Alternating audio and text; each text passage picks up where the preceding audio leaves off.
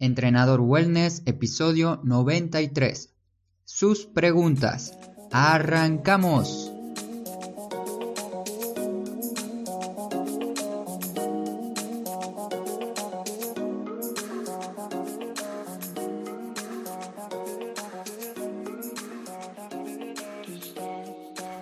Muy buenos días a todos, bienvenidas y bienvenidos nuevamente a Entrenador Wellness el podcast donde vas a aprender realmente sobre entrenamiento, alimentación y lo fácil que es generar hábitos saludables para que puedas obtener la vida que de verdad te mereces. Estas últimas semanas estuve pensando si armar una sección de preguntas y respuestas en el podcast, ya que uno de los principales motores para que yo cree estos episodios semanalmente, así como también los artículos, y otras cosas que hago son ustedes. Estaba pensando en publicar un día a la semana las preguntas que ustedes mismos me envíen en versión audio o enviadas en versión texto. Aunque me gusta mucho más la idea que sea en versión audio porque ahí va a ser como un mensaje un poquito más cercano hacia mí y mi respuesta también hacia ustedes. Ustedes pueden preguntarme lo que necesiten relacionado ya saben a entrenamiento, movimiento, alimentación, cómo crear un hábito, por ejemplo, un hábito saludable. Y todo ese tipo de preguntas la pueden hacer llegar en un formulario que puse en la página de entrenadorwellness.com barra podcast. Ahí deslizan un poquito hacia abajo y van a encontrar un formulario para escribir la pregunta que quieran. O si desean mandarme el audio, van a ver otro botón para enviar el audio en versión WhatsApp para que me llegue a mi número, para que me llegue a mi número y desde ahí yo copio el audio y lo pego aquí en el episodio para que escuchemos sus preguntas. Por ahora voy a utilizar las preguntas que ya tengo de ustedes, que son bastantes, y además también voy a usar las preguntas de mis alumnos presenciales. Todo lo que ellos me preguntan o las dudas que tienen, yo siempre las escribo, las anoto para después enviarle personalmente una respuesta un poquito más ordenada y mejor. Todo lo que me pregunten ustedes también va a ser contestado, así que espero que esta nueva propuesta te guste para que la ponga en marcha. Y ahora sí empezamos con las preguntas de ustedes. Una que es muy habitual es cuando me preguntan sobre yoga. Si yoga es el mejor deporte o ejercicio para estar saludable. Primero definamos un poquito yoga, que según nuestra amiga Wikipedia es una disciplina física y mental que se originó en la India. Pero cada autor o profesional del yoga seguro va a definir mucho mejor a esta disciplina que la web. Así que si tienes la suerte de contar con algún amigo o algún profe de yoga cercano, pregúntale qué es yoga para que te dé una respuesta mucho más completa. Muchos de nosotros y yo también me incluyo en esto, veíamos al yoga como una práctica para estar sentados, relajarse y meditar en posiciones incómodas que pocas personas pueden mantener. Además, como en mi círculo de conocidos, en el círculo donde yo me movía, escuchaba nombrar a yoga solo a las mujeres, y ahí automáticamente mi cerebro como que rechazaba esta disciplina porque pensaba que era dirigido solo para ellas. Y esto obviamente que no es así. El yoga es tanto para hombres como para mujeres. Para las nuevas personas que están escuchando el podcast, les digo que acá yo siempre aplico mi propia experiencia con el conocimiento que voy aprendiendo. Y uno de esos conocimientos que aprendí gracias a mi novia, que un día me dijo que, que la acompaña a una clase de yoga, Probé la clase y me gustó mucho. Nunca pensé que iba a ser tan complicado hacer una clase de yoga. Así que mi recomendación para los que quieren practicar yoga es empezar de una manera simple con las progresiones que tienes que hacer según tu estado inicial. Si lo haces de una forma segura y paulatina, te aseguro que te va a gustar mucho. Y volviendo a la pregunta si el yoga es el mejor deporte o ejercicio para estar saludable, yo creo que el yoga puede ser una excelente alternativa para incluirlo dentro de un programa de entrenamiento. Y todo depende de la agenda de la persona que va a entrenar. Todo depende de tu agenda semanal, cómo la tienes más o menos organizada. Una semana de ejemplo, como me gusta aplicar mucho los ejemplos, te dejo una semana de lunes a domingo, que quedaría así. El lunes haríamos fuerza con ejercicios dominantes de rodilla y cadera. El martes haríamos yoga. El miércoles haríamos fuerza de empujes. El jueves repetimos yoga. El viernes fuerza de tracciones.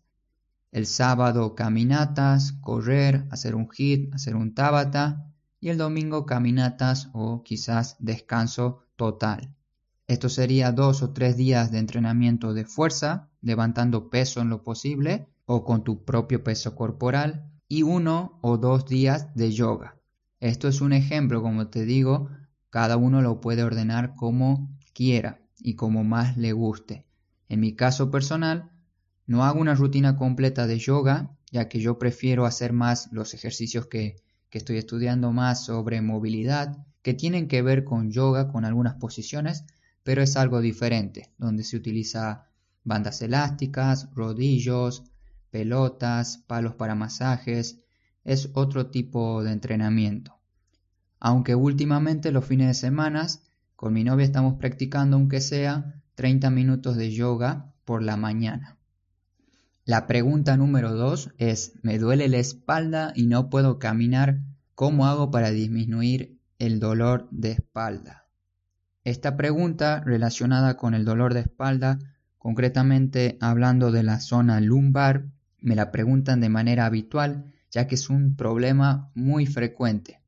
En un episodio yo ya di algunas indicaciones sobre el dolor de espalda, pero hoy quiero sumarle a esas indicaciones unos videos de ejercicios simples para que puedan hacer en casa tanto para prevenir el dolor de espalda como también para hacerlo cuando sientan ese dolor.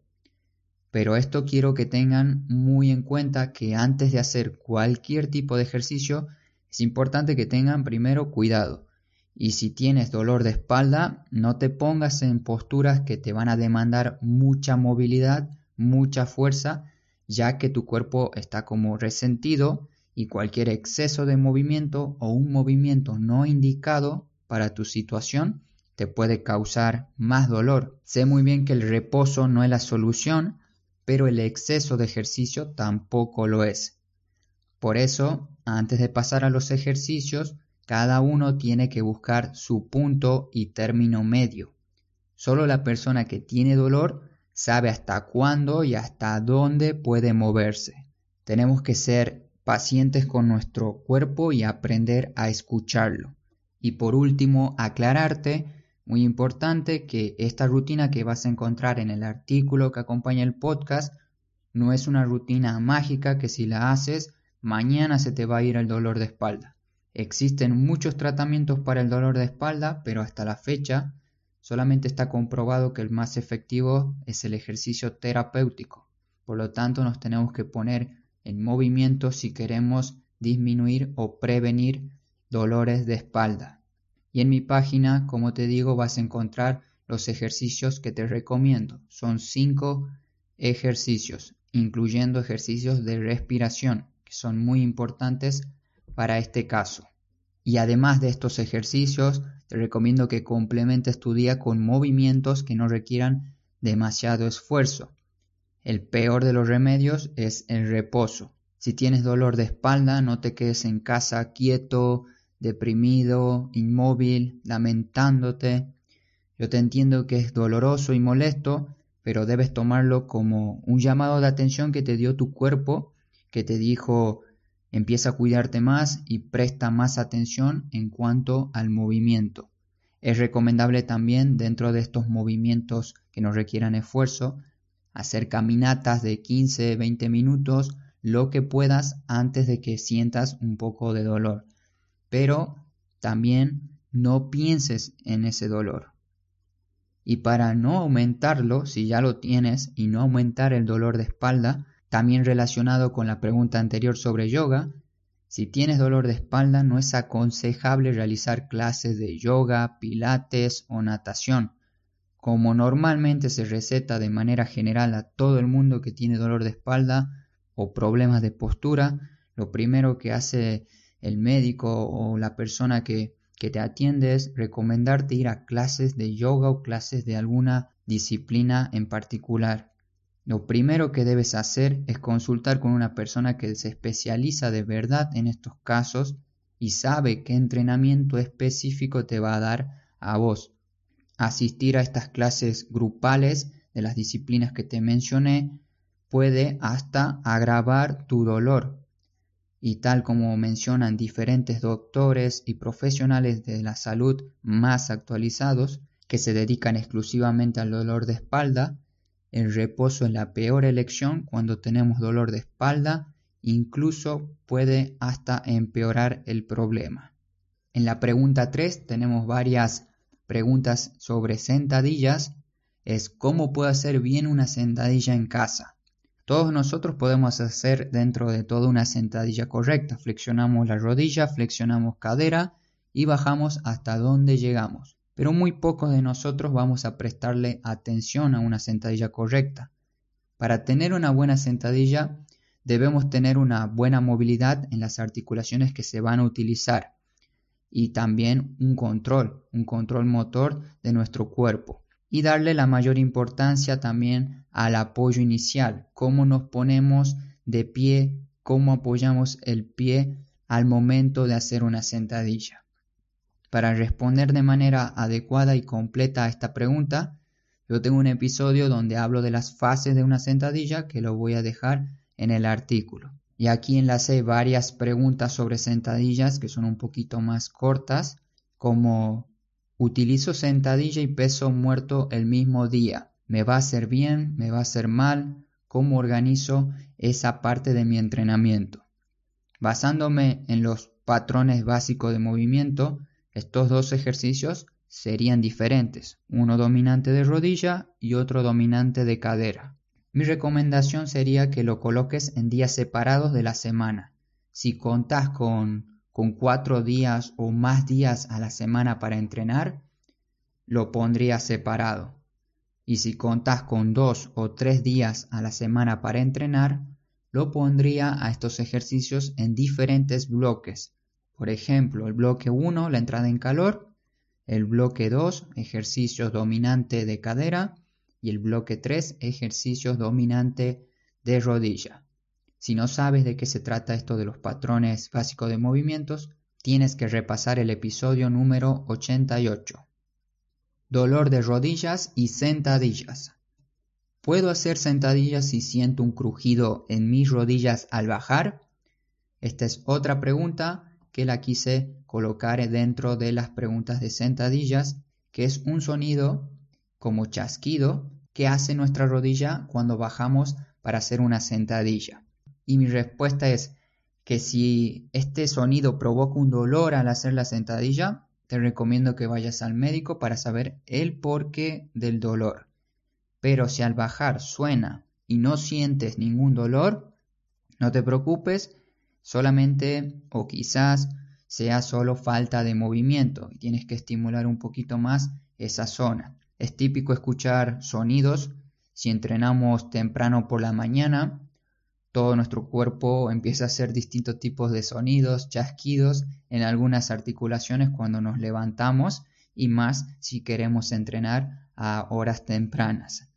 O también se nota mucho y se escucha mucho este sonido en personas que trabajan mucho tiempo sentado durante todo el día en posiciones no tan saludables y a la noche van a entrenar y en la noche sienten esos sonidos al momento de entrenar. Esto se debe a que estuvimos inactivos. De estar todo el día sin actividad y ponernos a hacer ejercicio es algo común de que haya este tipo de sonidos.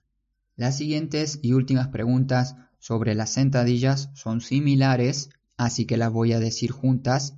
Una es me caigo al hacer sentadillas profunda y la otra es levanto los talones al hacer sentadillas.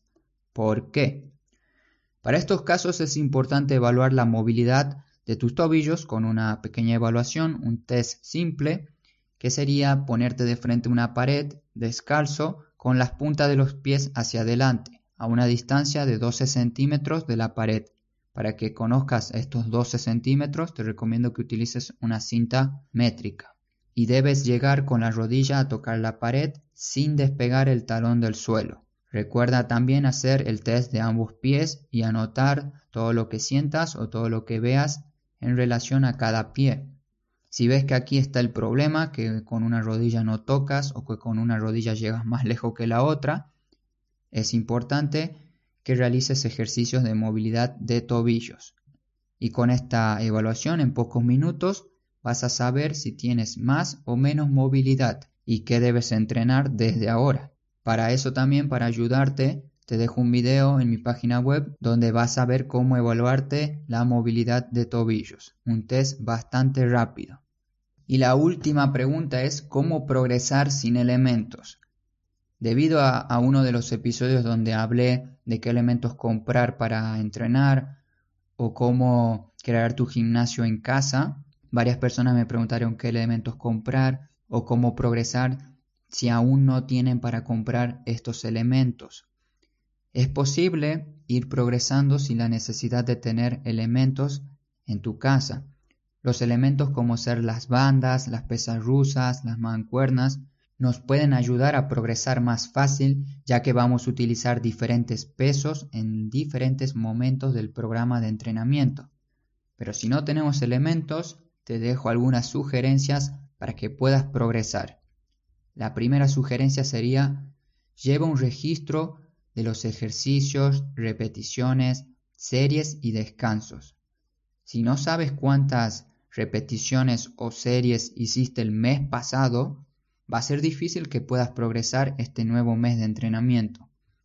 Tenemos que saberlo para poder aumentar progresivamente las series cada semana, poner más repeticiones en ejercicios que ya dominas y menos repeticiones en ejercicios que requieran más fuerza y que recién estés aprendiendo. También otra manera de progresar es aumentando el tiempo de contracción de algunos ejercicios que hagas de forma isométrica. Y otro consejo más es menos tiempo de descanso entre series o ejercicios. Y la siguiente sugerencia sería que conozcas las progresiones de los ejercicios que sueles hacer. Si sabes o conoces qué progresión darle a una sentadilla, por ejemplo, pongamos de ejemplo la sentadilla, podrás ir aumentando la dificultad de dicho ejercicio y así progresar mes a mes. Una idea de progresión de sentadilla podría ser sentadilla media a 90 grados, la sentadilla simple con los pies separados al ancho de hombros con ayuda de una silla.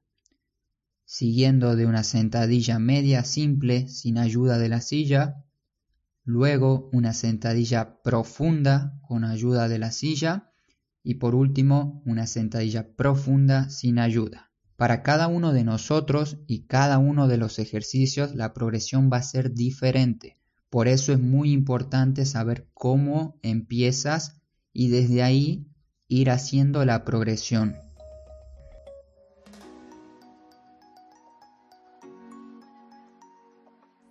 Como conclusión y despedida, como escucharon, de cada tema tengo varias preguntas. La idea es ir contestando todas y así ustedes tengan disponibles las respuestas aquí en el podcast y cuando tengan una duda o cuando conozcan una persona que tenga una duda como estas de sentadilla, de elementos, de yoga y de otras preguntas que me llegan, le comparten el enlace y ya tendrán su duda resuelta. Si les interesa dejar sus preguntas en versión audio, recuerden ingresar a la página entrenadorwellness.com barra podcast. Ahí pueden dejarme la pregunta en versión audio para que yo la ponga en próximos episodios. Muchas gracias por estar ahí del otro lado escuchando este nuevo episodio. Espero que disfrutes mucho, mucho la Navidad, pasen una buena noche y empiecen el año nuevo con mucha energía positiva. Feliz Navidad y próspero año nuevo. Si todo va bien y tengo conexión a internet estable porque no estaré en casa, podré subir aunque sea un episodio corto el viernes que viene y el próximo viernes. Y si no, Nos escuchamos dentro de dos semanas con más consejos sobre alimentación, entrenamiento, descanso y hábitos. Espero que disfruten mucho estas fechas. No se olviden de moverse. Hasta pronto.